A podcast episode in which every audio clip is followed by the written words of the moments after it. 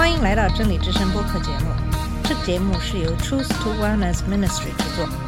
在这个节目里，我们要从一个不一样的角度向你介绍圣经和基督，带你走进一个属灵的世界。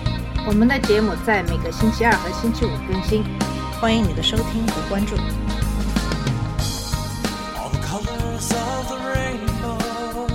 你好，我是马军。在上期节目给大家介绍《使徒行传》的第四章，讲述的是对信徒的迫害开始了。那么在这期节目继续跟大家一起来学习接下来的经文，就是《使徒行传》第四章三十二节到第五章十六节的经文，来看看初期教会的信徒之间是什么样的一种关系。在第四章三十二到三十七节讲述的是信徒之间彼此的关爱分享。经文是这么说的：那许多信的人都一心一意的，没有一人说他的东西有一样是自己的，都是大家公用。使徒行传二章四十四到四十六节也提到了这一点。虽然这是一个由五千名男子和加上妇女、儿童组成的大团体，但他们全心全意地团结在一起，并继续五旬节后立即开始的做法，即通过公开自由的彼此分享来满足会众的需要。在第三十二节中，我们对他们的心态有了更多的了解。他们中没有人声称属于他的任何东西都是自己的，这是他们彼此合一的坦诚的表现。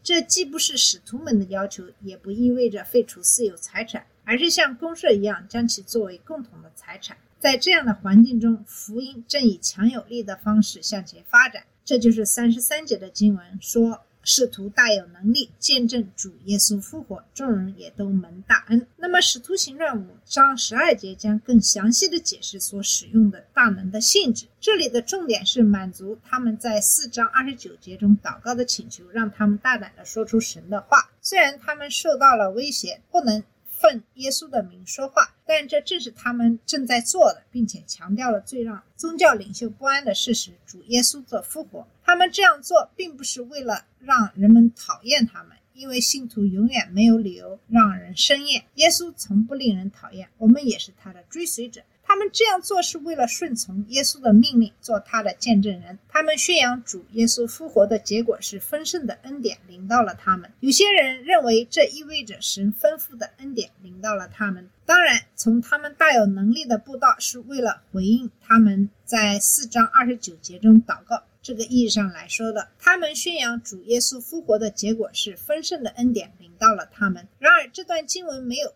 具体提到神，前后经文都强调了人们的奉献本性。毫无疑问，神在做工，但这里强调的是，当他的子民牺牲自己，满足彼此的需要的时候，他的子民就会得到丰盛的祝福。在第三十四到三十五节对此有详细的描述。那么三十四到三十五节的经文是这么说的：内中也没有一个缺乏的，因为人人将田产房屋都卖了，把所卖的价银拿来，放在使徒脚前，照个人所需用的分给个人。我们知道摩西律法要求照顾以色列的穷人，但从先知们的许多警告中可以看出来，更多的情况是富人剥削穷人，而不是照顾他们。这些基督里的新信徒以律法永远无法实现的方式实现了摩西的命令。神的爱流淌在他们心中，以满足彼此需要的实际行动表现出来。那些自称是耶稣基督跟随者的人，应该通过彼此相爱来证明自己的身份。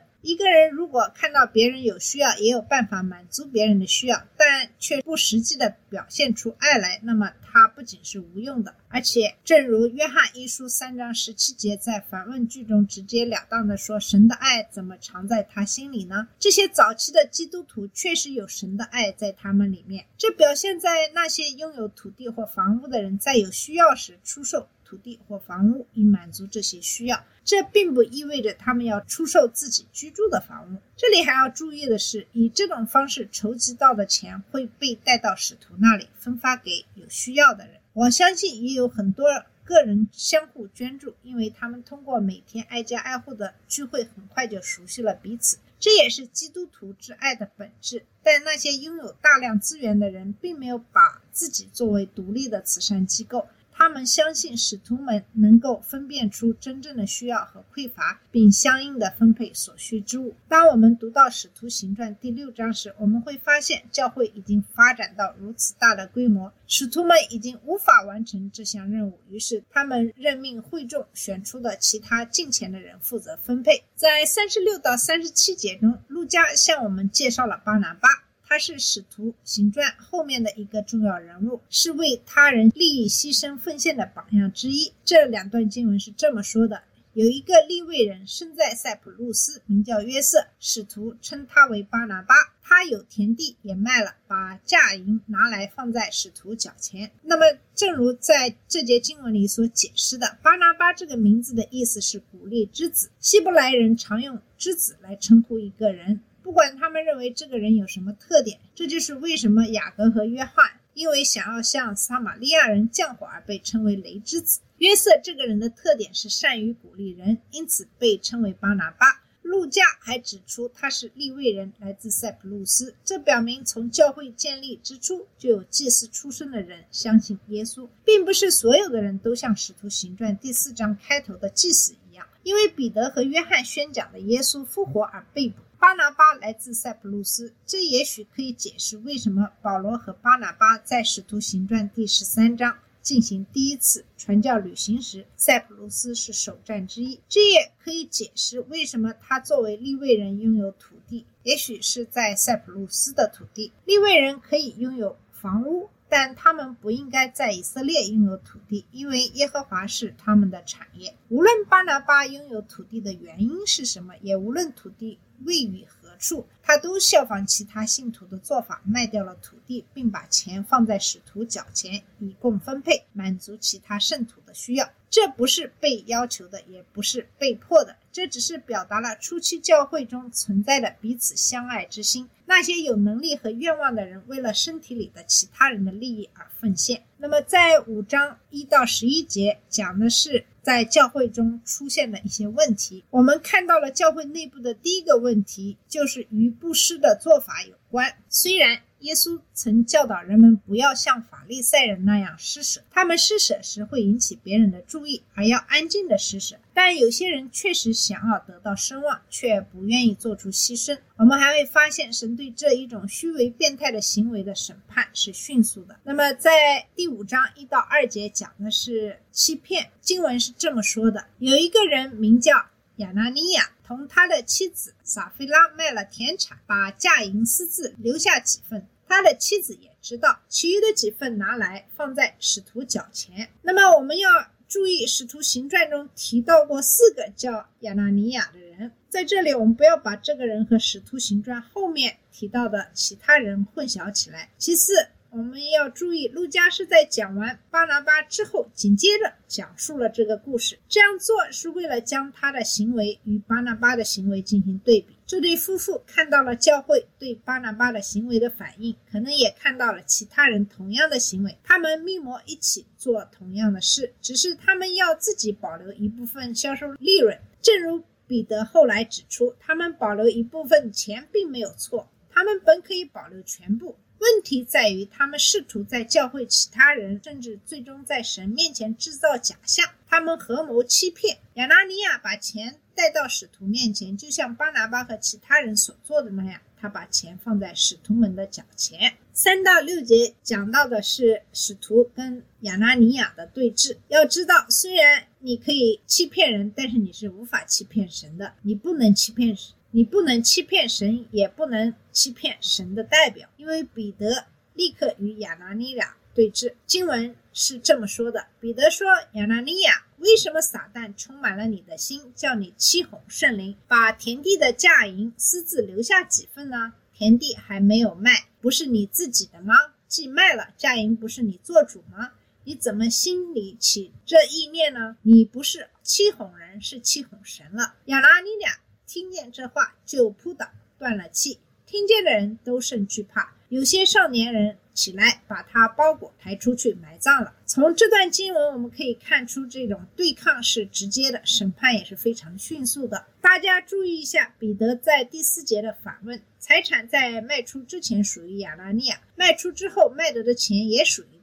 他可以为所欲为，推而广之。如果亚拿尼亚想保留一部分钱，也没有问题，没有要求他出售财产，也没有要求他把钱全部。或任何一部分送给任何人，这再次表明早期教会的例子不能用来支持公社或共产主义，因为这两者都要求你将个人财产交给公社和国家。如果问题不在于隐瞒了部分销售额，那么问题出在哪里呢？虽然我们没有被告知彼得是如何知道亚拉尼亚所做的，但彼得确实知道，并在第三节中与他对峙。撒旦充满了亚拉尼亚的心，让他对圣灵撒谎，把一些钱藏起来就是谎言。的证据，彼得揭露了亚拿尼亚试图实施的欺骗，其中包括对圣灵撒谎。在金钱的人，甚至理性的人看来，这听起来。很愚蠢，但他的欺骗包括圣灵。在第五节的末尾，彼得明确指出，亚拿尼亚的内心深处已经萌生了这种欺骗的念头，而且是在欺骗神。这里有一个简单的神学观点，即彼得把对圣灵的谎言等同于对神的谎言。在第九节中，彼得补充说，这是在考验耶和华的灵，这表明了圣灵的神性。圣灵、神和主的灵都是平等的。此外，圣灵可以被欺骗，这一事实表明他是一个人，而不是一件事物或一个没有人格的实体。圣灵可以受苦，这一事实也说明了这一点。那么，一种力量是不能被伤害的。耶和华见证人等邪教组织声称圣灵是一种非人格的力量，这是严重的异端邪说。你或许可以引导、驾驭或战胜电、风和重力等力量，但你不能欺骗他们。你可以对圣灵撒谎，尽管他总是知道真相，所以你的欺骗企图是徒劳的。神对亚拿尼亚的审判是非常迅速的。当他听到彼得的话时，他倒地而死。这里彼得并没有宣布对他的审判，他只是在彼得指出他所犯的罪时扑倒倒地而死。难怪所有的听到这件事的人都非常的害怕。按照犹太习俗，他们很快埋葬了亚拿尼亚。由于当时天气炎热，他们又不防腐，所以必须尽快埋葬死者，因为尸体会迅速腐烂。没有迹象表明他们是否找到了他的妻子撒菲拉。彼得在大约三个小时之后见到他时，他的回答是询问他是否知道亚拿尼亚的欺骗，而不是告诉他亚拿尼亚已经死了。因此，我们可以推断当时的人没有试图找到亚拿尼亚的妻子。来参与这个埋葬。另外，由于埋葬通常是在洞穴或有可移动入口盖子的墓穴中进行，以便对尸体进行适当的处理，因此没有必要很快的找到它。那么，在七到十节记录了亚拿尼亚妻子撒菲勒的遭遇。经文是这么说的。约过了三小时，他的妻子进来，还不知道这件事。彼得对他说：“你告诉我，你们卖田地的价银就是这些吗？”他说：“就是这些。”彼得说：“你们为什么同心试探主的灵呢？埋葬你丈夫之人的脚已到门口，他们也要把你抬出去。”夫人立刻倒地在彼得脚前断了气。那些少年人进来，见他已经死，就抬出去埋在她丈夫旁边。全教会和听见这事的人都甚惧怕。从这段经文中，我们知道，大概三个小时后，亚拿尼亚的妻子进来，但是她对自己丈夫的死一无所知。彼得的第一个问题就是要确定他是不是亚拿尼亚的同谋。他是，所以同样的后果也是临到了他。彼得在第九节中形容他们的罪是在试探耶和华的灵。这是一项非常严重的罪，以色列人曾因此在旷野受到审判。那么这一次，彼得确实说了他的罪会带来什么后果。尽管审判来自神，而不是彼得，他也会跌倒死去，然后被抬走，埋葬在她丈夫的旁边。那么第十一节说，全教会和听见这事的人都甚惧怕。这对教会内外的人都有影响。从逻辑上讲，我们可能会认为这会对教会的发展产生负面的影响。他们主张容忍和迎合人们的感觉需要，同时避免谈论罪，而罪通常是被重新定义的。他们不鼓励直面。罪恶也不实行教会纪律，这样的教会最终培养的是世俗而非圣洁的人。在第十二到十六节中，我们发现了与传统智慧相反的情况。首先，在第十二节中，我们发现使徒们比以往更加大胆，主借使徒的手在民间行了许多神迹奇事。经文是这么说的。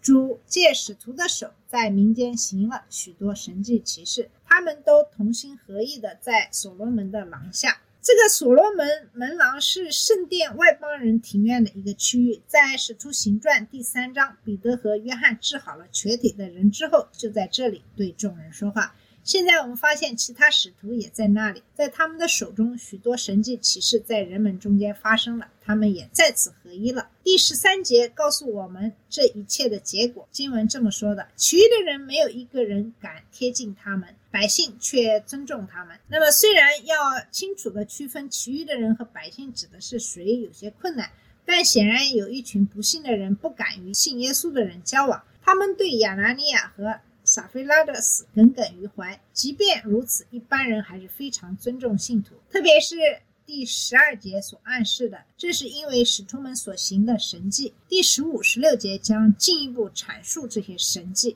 在第十四节告诉我们这一切的结果。十四节说，信而归主的人越发增添，连男带女很多，这说明教会在倍增。路加已经无法估计有多少人是教会的一部分，他只是说。不断有许多人加入，这与关于教会内部对罪的管教效果的传统智慧正好相反。如果我们记得耶稣说过他要建造他的教会，那么真正的教会只能按照他的方式建造，其中包括圣洁的呼召。耶稣来救人脱离罪恶，使人成圣，在他面前成为圣洁，无可指责。人类的智慧可以把一大群宗教人士聚集在一起，但这并不能使他们成为教会。第十五、十六节又回到了在所罗门门廊聚会时发生的事情，但现在这群人已经到了这样的地步。经文是这么说的：甚至有人将病人抬到街上，放在床上或褥子上，指望彼得过来的时候，或者得他的影儿照在什么人身上。